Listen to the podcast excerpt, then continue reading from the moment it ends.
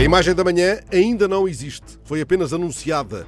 É a imagem das futuras portas blindadas da Câmara dos Representantes dos Estados Unidos. Elas vão substituir as velhas portas de madeira arrombadas durante o assalto ao Capitólio.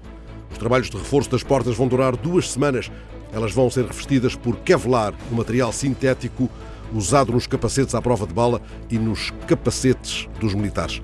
Nas últimas horas, Zuckerberg e outros proprietários das grandes tecnológicas admitiram que as suas plataformas tinham sido usadas para o planeamento do ataque ao Capitólio, mas sublinhando que a responsabilidade final foi do Trump.